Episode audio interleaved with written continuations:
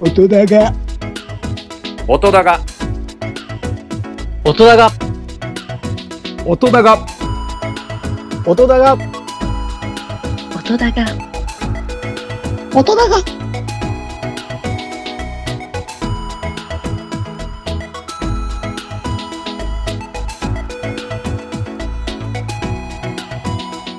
音だが、音だが、大人が通ザボでございます。本日は佐藤秀幸さん、シンガーソングライターの佐藤秀幸さんをお招きいたしまして、スピッツ厳選5曲という特集をしてみたいというふうに思います。佐藤さん、ご自己紹介をお願いいたします。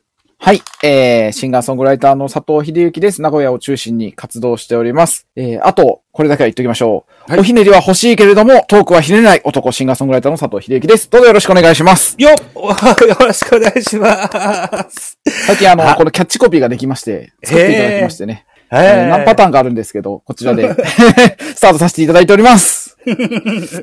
相模原の太陽。うん定型文なるものがあるとね、キャッチーでいいよっていうのはよく聞きます。はい。ええ僕は挨拶でもね、よくあの、こんばんはっしょいと言ってたりもしますけれども、いくつかそういうこう、なんか定型文を作っております。わあ、素晴らしいですね。はい。えー、そうしますと、じゃあ早速やっていきたいというふうに思いますけれども、今回のメインテーマはスピッツでございます。えっ、と、簡単にスピッツご紹介してみましょうか。はいえっ、と、1987年に結成して、1991年にメジャーデビューした日本の J-POP を代表するバンドでございます。メンバーは4名、ボーカルギター、草野正宗さん、ギター、三輪哲也さん、ベース、田村明宏さん、ドラムス、はい。崎山達夫さんの4名からなる、えー、4ピースバンドでございます。すね。え、いうことですね。はい。えっと、佐藤さんは、何歳ぐらいの頃にピピッツに出会われたんですか？えっ、と、多分10歳とか11歳くらい。おお、小学校だ。小学生ですね。ああ、ちょうど今次男、僕の次男が10歳なんですよね。おー、多分その頃ですよね。へえ。ど、まずは何から入ったんですか？えっと、うん当時、えー空も飛べるはずが、あの、はいテレビの主題歌になって、こう流行り、リバイバルでちょっと流行り出してた頃に、存在を知った感じですかね。白線流しってドラマのやつあ、そうでです、そうです、そうです。その頃ですね。坂井美紀さん、長瀬智也さんが代表そうかな。その頃うんに、えー知りまして、うんで、多分、一番最初にこう、ちゃんと聞いたのは、スピッツはチェリーあたりからかなっていう感じですね。うーん。ええ。軽く僕のも聞いてもらっていいですか？はい、どう？え、うん、うんうん僕がね、大学受験に失敗して1年浪人をするわけですけども、うん、うん、うん。18から19ぐらいの間にですね、ほうほうほう。今でも大活躍されてるお笑い芸人で、今田耕司というはい方がいらっしゃる。はい、はい、はい、はい、はい。はい。で、彼が、うん月曜日から金曜日まで、帯のバラエティ番組、えっと、5時から5時半の30分の帯の番組だったんですけども、うんうんうんえー渋谷系裏リンゴっていうのがありまして、はい、はい、はい。これのエンディング曲が、ロビンソンが使われてたんですよ。うん、う。ん。で、ちょうどその、同じぐらいの頃に、FM ラジオ好きだった僕は、あ、はい、はい、はい。赤坂康彦の FM ラジオでス、スピッツの、うんスパイダーに出会うわけですね。あースパイなるほどスパイダーでやってましたっけ？スパイダーでやってますね。うん、はい。うんうんうんはい。だから、それが18、19ぐらいの頃だから、うんずいぶん、だから彼らも結成が1987年で書いてあったから、そうですねえーメンバーも全員55歳という、そうですね。結構なお年になってきましたね。あ、裏リンギャルって書いてある。そうそうそうそう。裏リンギャルなんて言いましたね。えーはいはいはい。山口萌さんとか言ったのかな？確か違ああ、そっかそっか。爆笑田中さんのね、今奥さんのね。田中さんの奥さんなんですよね。うんそうなんですよね。あ、鹿丸さんこんばんは。はい。直丸さんね。あ、直丸さん。よく、よく間違われるとですけどね。えー直丸さんですね。失礼しましたはい。鹿丸さんは、あの、ナルトって漫画に出てきちゃいますからあ、ね。そうでしたね。そうでした、はい。ね。生さんこんばんはありがとうございます。ありがとうございます。はい。はい。いうことあと港のピアノラジオさんも来ていただいてありがとうございます。スピッツファンの方なんですよ。そうなのか。はい。はじめまして、いらっしゃいませ。はい。ということで、佐藤さんをお招きしてスピッツの特集をすると、初めての方もいらっしゃってくれるということで、すごい嬉しいです。ありがとうございます。はい。僕も嬉しいです。ありがとうございます。はい。ということで、5曲を選んでいただいた、えーはい佐藤さん、1曲ずつ、えーかけていきたいかなというふうに思ってたりするんですけどね。そうですね。えっと、え、えっ、と、送っていただいた順番でいいいいですかね？はい。順番でいきましょはい。そうしますと、まず1曲目ですね。えー、不死身のヴィーナスという楽曲をかけたはいいというふうに思いますけども、えっ、と、佐藤さんの一口コメントとかなんかありますか？う。えーっと、うんこの曲僕がスピッツ聴き始めて最初にめっちゃ好きになってリピートした曲ですね。うーん。超かっこいい曲です。超かっこいい曲です。うんはい。ということで、不死身のヴィーナス。音だが、はい。不死身のヴィーナス聞いていただきました。はい。不死身のヴィーナス聞かれた時の佐藤さんは何歳ぐらいの頃だったんですか、多分、それも、中、中中学生まだ上がる、小6ぐらいだと思いますね。ああ、小6の時か。当時、小ツタヤに行って、えええっ、と、CD を借りてきて、はいはいはいカセット。テープに録音して、うん。そのカセットテープをもう擦り切れるぐらい聞いてた頃ですね。ああ、カセットテープユーザーだったんですね。でした。最初の頃は。い。MD もあったでしょ MD も使ってましたね。あ、ダブルでご利用だったんですか、はい。まだこの時はカセットテープでしたね。しかなかった頃ですかね。うんそうですか。で、えっと、ウォークマン的なもので聞かれてたんですか？ウォークマン的な、いや、あの、家のデッキみたいなやつで。デッキで聞かれたわけです、ね。とか、あと車の中で。あのお父さんお母さんがうんひ、運転される車の中で、車中で、そうですそうですね。車中で、はいはい、はい聞いてました。はい。えっ、と、めっちゃかっこいい曲ですとご紹介がございました。えーその時当時の佐藤少年はどのような印象を持たれたんですか？えっと、ノリがいい曲で、うん。えっと、これ、やっぱ最初のイントロのギターのフレーズがめちゃめちゃかっこよくって、うん。で、音のね、なんか歪み具合というか、そういうところも、もうビビビッときた感じでしたね。そういう一曲で、まあうん。これはあの、そその後、ライブとかに行くようになってからなんですけど、ええ、曲結構ね、ライブでも、あの、毎回ってほどではないんですけど、結構やっぱ盛り上がる曲なので、うん。えーちょこちょこ今でも演奏されていて、うん。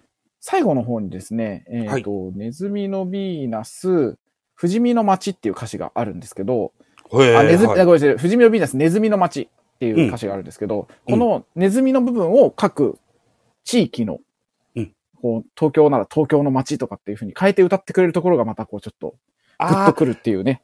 ご当地に合わせて。そうです、そうです。へえ、そうなんですね。はいそうなんですよへ。この曲はそういうところもすごいかっこいいなと思って、え。ういっん。ぱい聴いた曲ですね。ああ、最低の君を忘れない、悲しい嘘は、う噂か、噂は信じない、不死身のヴィーナス、ネズミの街っていう部分ですか？そうです、そうです、そうです。最後のそこのうね。ーん今、ライブとおっしゃられましたけれども、はいスピッツのライブにはちょちょいちょい足を運ばれるんですか、あ、えっ、と、い、うん行けるときはほぼほぼツアーは1回は必ず行ってますね。おー、そんなに行ってんですね。はい。へえ。ちょっと一時期行けない時期もあったんですけど、ほぼほぼ。あそうですか。うんああ。ちなみに、この4人のメンバーいるじゃないですか。はい。推しメンバーなんていたりするんですか？ああ、やまあやっぱりね、あの、ボーカルの草野さんが、に憧れてっていうのはあるんですけども、なんかやっぱそれぞれのメンバーがうん、こう、大好きなので、ええー、誰って選選びづらいな、あの、それぞれの良さがあって、やっぱ正宗さんはね、え歌もいいし、声もいい、えーそして若々しいっていうのが良くて、ギターの三輪さんは、はいあの、ファッションがね、すごい独特な方で、ええーこう衣装とか見ると楽しい。で、ベースの田村さんはライブだとめちゃくちゃ動き回るんですよね。へえ、そのパフォーーマンスが最高で、うんえードラムのさきちゃんはすごく無口な雰囲気なんですけど。はい。あの、お茶目で、あの、野球大好き、野球大好きっていう感じのお とこーろだったんですか。はい。なんかあの、ライブ DVD とかのオフショットで、あの、楽屋で素振りしてるシーンとかがね、あの、映ってたりしますけど。へえ。あなんでもうね、どのメンバーも大好きって感じですね。そうか。箱推しということですね。ですね。はい。わ、かりました。えー、続きまして、じゃあ2曲目いきますか。はい。はい。じゃあ2曲目は佐藤さんね、あのーうんご紹介をいただけますかはい。順番覚えてますかね覚えてます。はい大丈夫です。じゃあ、佐藤さんから曲紹介をお願いします。はい。えっ、と、この曲は、まあ、割と有名な曲だと思います。とっても秋に聴きたくなる曲ですね。スピッツの楓。音だが、はい、お聞きいただきましたのはスピッツ楓でございました。はい。佐藤さんなんか、あの、楓にまつわるお話がいただけたらというふうに思いますが、いかがでしょそうですね。この曲、あの、結構人気も、あの、スピッツのことを、あの、まあ、ライトユーザーの方というかね、うええ。あの、なんとなく知ってるよっていう人でも割とよく、あの、この曲はいいなというふうな声を聞かれる曲なんですけども、うんあの、イントロのね、ピアノがめちゃくちゃ印象的でかっこいいのもあるんですけど、はいはいはいはい。最近特に実は好きなのが、もうライブの話になっちゃうんですけど、はい。えっ、と、ら最近のスピッツのライブだと、こう、感想の後にもう一回サビが来るんですけど、うーん。そこのサビのところで、えー、こうライブだけ、こう、アコギと草野さんの歌のみになるっていうアレンジを最近されていて、そそこがすごい鳥肌ものの良さ。そこからまたバンドに戻ってくるところが、またかっこいいっていう、そういう曲なんで、まあ歌詞とかもめちゃくちゃいい、えーあの、歌詞ですけれども、切なくて、うんうん。あのーやっぱ秋だなって感じのする歌詞なんですけれども、うんあーライブで聴くとまた別の良さが最近あって、この曲、ちょっと皆さん、みんなで聴きたいなと思った曲ですね。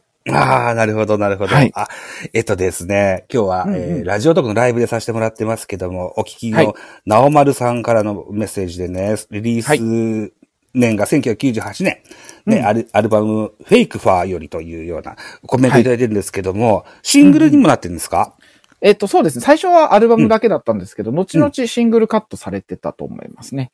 だから短冊型のタイプでしょ？あ、そうです、そうです、そうです。あ懐かしいな、思ってね。8センチ、8センチですね。そうですよね。ええあ、そうか。こういう時代もあったな。そうでしたね。そうなんですよ。1998年、僕は大学2年生の頃でしょうかおね。えっと、多分、小、小学、中学生にはなってたかな？うーん。っていう、っていうぐらいですね。なるほどね小、。小、あ、小、小6ぐらいか。ああ。その回で。す。こういう話になりますと、いろいろうんうんうん自分らの過去が思い出されるみたいで。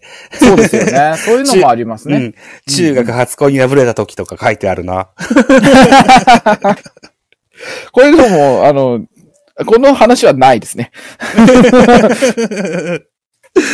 はい、いうことですね。まあ、とにかく、まあ、これを言えばよかったんだな。ごめんなさいね。スピッツはいといえば、この、うん叙情的というか、純文学にち近いこう歌詞が、でおなじみですよね。うんううんん。ちょっとこう、うんなんかぼかして書いてたりとか、うん。あの、ひ比喩というか表現が独特なところもあったりするのが良さですね。何かになぞらえてとか、うん、そうですね。例えてとかでね。ううん。だから、歌詞を見るだけでも楽しいんですよね。そうですね。うーん。さあ、3曲目行きましょうか。はい。はい。3曲目もじゃあ同じくですね、佐藤さんから曲振りをいただけたらというふうに思いますが、いかがでしょう？はい。では、は続きまして3曲目は、えーとにかくライブでめっちゃ盛り上がる名曲です。スピッツで、はやぶさ。音だが、はい。お聴きいただきました。スピッツはやぶさでございました。はい。はい。なおまるさんメモで2000年アルバムはや、はやぶさからのリリースですと。い、ったことでございます。佐藤さん、一口メモなんかいただけませんでしょうか？この曲、うんこの曲はですね、あの、このはやぶさっていうアルバムが、ちょっと、久しぶりに出たスピッツのオリジナルアルバムだったんですよね。で、その前にベストアルバムとか、なんか裏ベストみたいなのが出たりしたんですけど、ちょっとまあその時に事務所、事務所というかレコード会社と一悶着ありまして、うー話せば長くなるんでちょっと割愛しますけど、そのあいいその後に、あ、いいですか？語っちゃっても。いやいや、あ、あ、どっちでもいいです。でも、ちょっと言うと、うんうん。うんはい。お願いします。軽く触れますと、はいあの、あんまり本人たちはベストアルバムを出したくなかったのに、レコあード会社主導で出て、それにちょっと怒ってた時期だったりしたんですよね。で、あーなるほど。でその後、うんあのー結果的に、その自分たちのこう過去も振り返った上でできた、はやぶさっていうアルバムがあって、うんその中のまあリードトラックというか、まあ推し曲みたいな感じで、タイトルトラック、はやぶさっていう曲なんですけども、はい数字8823。あのー疾走感があって、うん今までのスピッツってなんかこう優しくて聴きやすいっていうイメージのメロディアスな印象。象がありますよね。そうですね。うん。メロディアスなところは残ってるんですけど、うんこのすごく骨太でライブ映えのするバンドなんだっていうことを再確認、再認識させてくれた一曲っていう感じですね。骨太や疾走感っていうのは、それまでにあまり感じなかった印象かもしれません。そうですね。どっちかっていうと、あの、スピッツのイメージ的には、あの、聴きやすいいい曲のバンドだな、だったと思うんですけど、うん一気に、あの、あ、ライブバンドだね、スピッツっていう感じで、こっからスピッツのライブに、あの、男性ファンが増えるっていう、あの、現象が起こったりもした、そのターニングポイントみたいな、あの、曲だったり、時期ですね。なるほど、なるほど。確かにね、そう、さっき言ったロビンソンやスパイダーのあたりの頃は、女子がキャーキャー言ってんなっていう印象もあった。そうそうそう、なんですよ。思ってました。うん確かに。そうか、そうか。男子であると、そうですね。スピッツは。うんうん っていうのを知らしめた、そんな楽曲だったんでしょうかうんね。うんうんうーん。いやー、えーいい曲をご紹介いただいたというふうに思っておりますよ。はいうん。はい。えー、じゃあ、4曲目いきますか。はい。テンポが早いんですか？大丈夫ですか？だ、大丈夫ですよ。大丈夫ですか？あの、はいあの、逆にあの、どんどん喋っちゃうので、あの、はい。テンポは任せます。ああ、はい。どんだけでも喋っちゃうので、スピッツのことは。そうですか。はいはい。はいい、いですよ。なんか思い立ったことがあったら何でも喋っていただけたらというふうに思いますからね。あまし僕に、あの、気を使わずにご自由におしゃべりくださったら結構ですからね。ありがとうございます。はい。ということで、じゃあ4曲目いってまいりましょうか。はい。はい。じゃあ、よろしいでしょうかね。お願いしまえっと。すはい。この曲は、小さな生き物っていうアルバムに入ってて、僕が一番自分でもよく歌う曲ですね。スピッツで、ランプ。音高。お聴きいただきました楽曲、スピッツでランプでございました。なおむら、なおまるさんの情報ね、はい2013年、アルバム小さな生き物からといったところでございますね。はい。ありがとうございます。なおまるさんね。ありがとうございます。はい。えーと、じゃあ、佐藤さんのあ一言コメントなんかいただけると。はい。はい。えっと、この曲は、この2年前に、あの、東北のね、大震災があったんですよね。あ、その時期。はいはい。で、その、えっ、と、あと、初めてスピッツが出したアルバムの中に入っている曲なんですけれども、えあの、草野さんは割と繊細な方で、ー、ええーその、あの、大地震の時、結構心を痛めて、ー、うん。えーいたっていう、まあニュースになってたりもしたんですけど、うんそういう時期がありまして、で、えっ、と、ご本人も東北行って歌を歌ったりっていうのは、うんえー後々するんですけど、その震災を多分経て彼の中でいろいろこう考えていたものとかが、この小さな生き物っていうアルバムの中にいっぱい詰まってるんですけど、え特にこのランプって曲に僕はそれをすごく感じていたりして、ー、うん。うーん、なんか新たな決意、うん。優しく、でもしっかりとした決意みたいなものを感じる、えーアルバムだったなというふうに、うんえー思った曲ですね。なんか歌詞で言うと、なんか、うーん、傷つけられず静かに食べる分だけ耕す耕すような生活は指で消えたとかっていう、うん。あの、印象的な歌詞もあったり、サビ、サビはすごくシンプルなんですよね。うん。あなたに会いたいからどれほどと、どれほど遠くまででも歩いていくよ。命が灯っている限りっていう、そのなんか決意みたいなものをすごく感じて、最初の時はそんなにインパクトなかった曲だったんですけど、えなんか聴けば聴くほど、あ、なんか一段とスピッツってこう、優しく強くなって歌っていくバンドなんだなってのを、あの、見て思った曲でございます。うーん。はい。えっと、早草では、ね、えっと、うんうん疾走感とか力強さがありましたけど、はい。で、こちらのランプの方は、えー、力強さとこう、優しさに溢れた、うんうん。そんな楽曲ねはい。と言えるのかなというふうに思いますね。はい。えっとしっとり曲ですね。で、編曲見ますと、亀田さんが携わってらっしゃるんですね。そうですね。うーん、あの、東京事変のベースはい、の方そうです。よね。そうです。えはいー亀田誠二さん。ええそうなんですね。うんあの、えっと、うんその、はやぶさ、さっき出てきた、はやぶさっていうアルバムまでは、えー違うんですけど、そっから先、うんえー三日月ロックっていうアルバムからなんですけど、亀田さんと仲良くスピッツがなっていって、えー基本、こう、共同制作というか、プロデューサーに招いて、あの、うんアルバム作りをしていくようになるっていう感じですね。ああ、そうなんだ。へえ、あ、そういう歴史もあるわけですね。そうですね。プロデューサーに、こう、どういう人が関わってたかもスピッツは結構実は面白かったりうん。しますね。うんうん。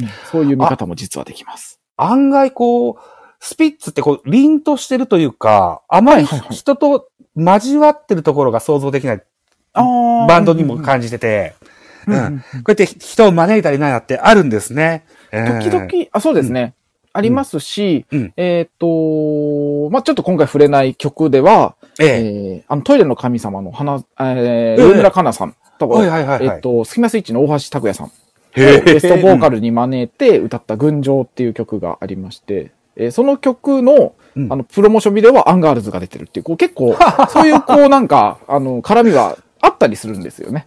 そうですか。うんうんまあ、キャリアも長いし、人気もあるしね。そうですね。へーそうなんだ。いや、いや、ちゃんとね、しっかりはスピッツを通ってこなかったっていうのうんうんは、うんうんあるのは一個後悔のある部分ではあるんですけどね。ででもスピッツはなんかその割と、あの、ソロ活動とかもほぼほぼしないバンドですし、そうですよね。なんか基本的にスピッうんツっていう存在で、あの、んいることの多い印象はすごくあるんですよね。そうですね。ううんんん。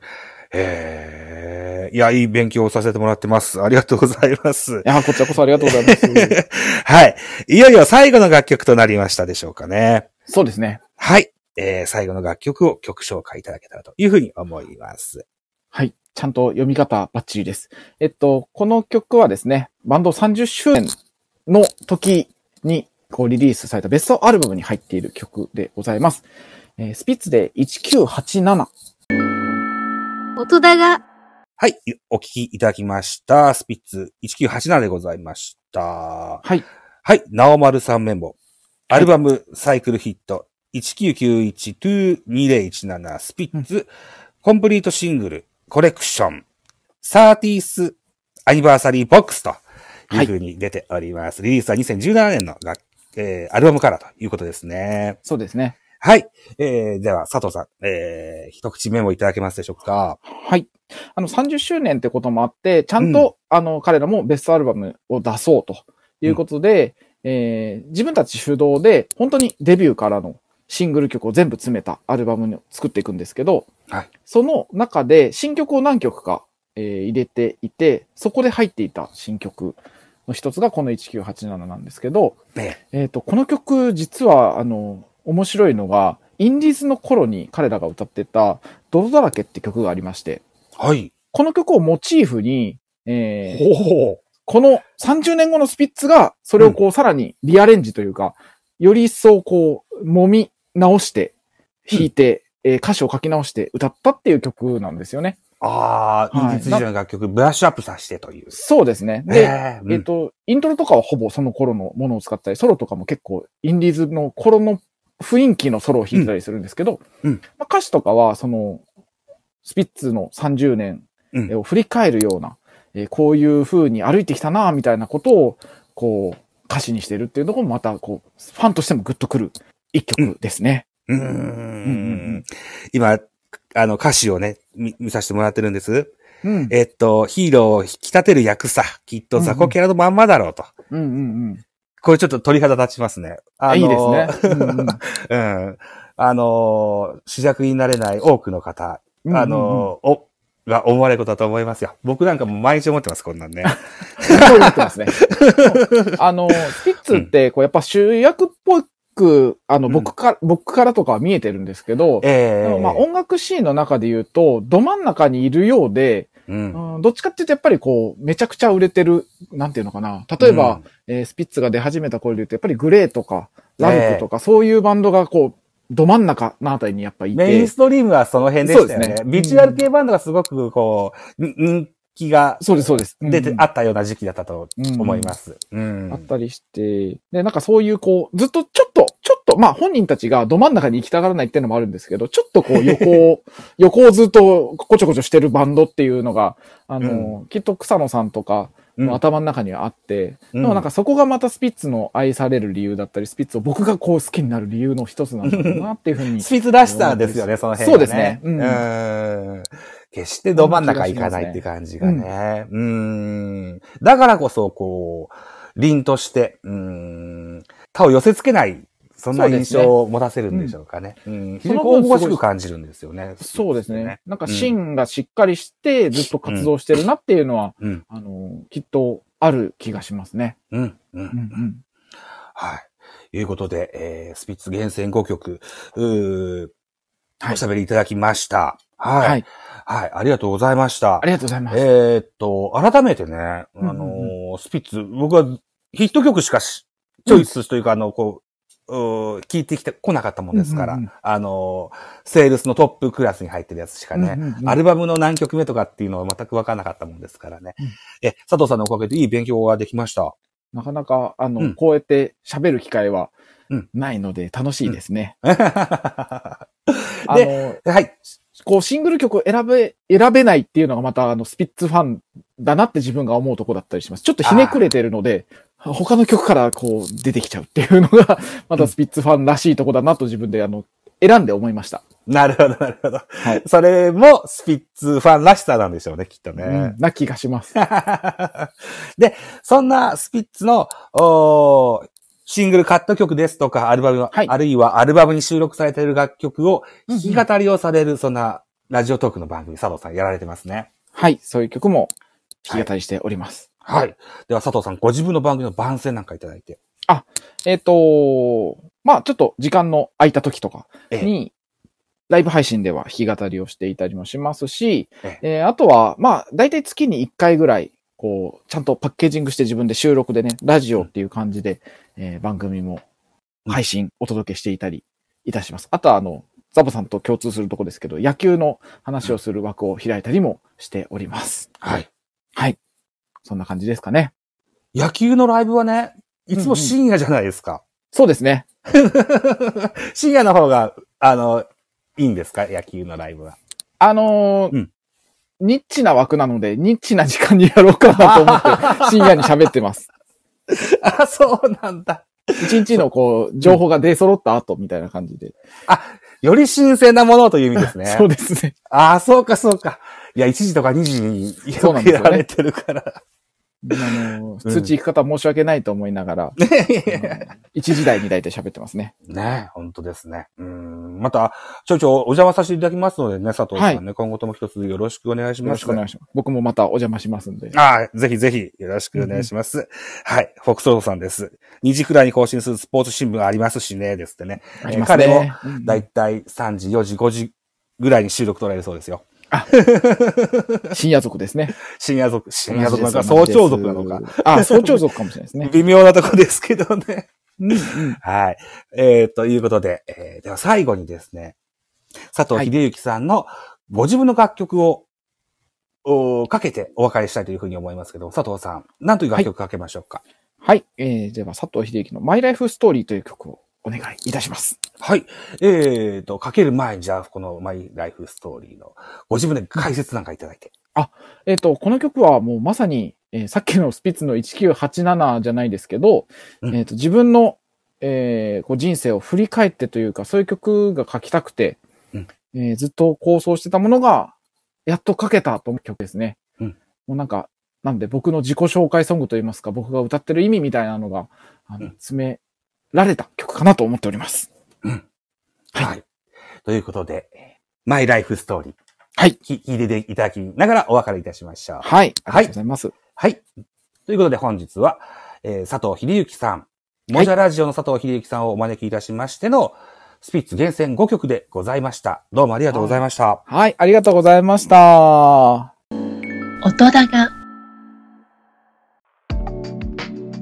この番組、音だが2では皆さんからのご意見ご感想をお待ちしております。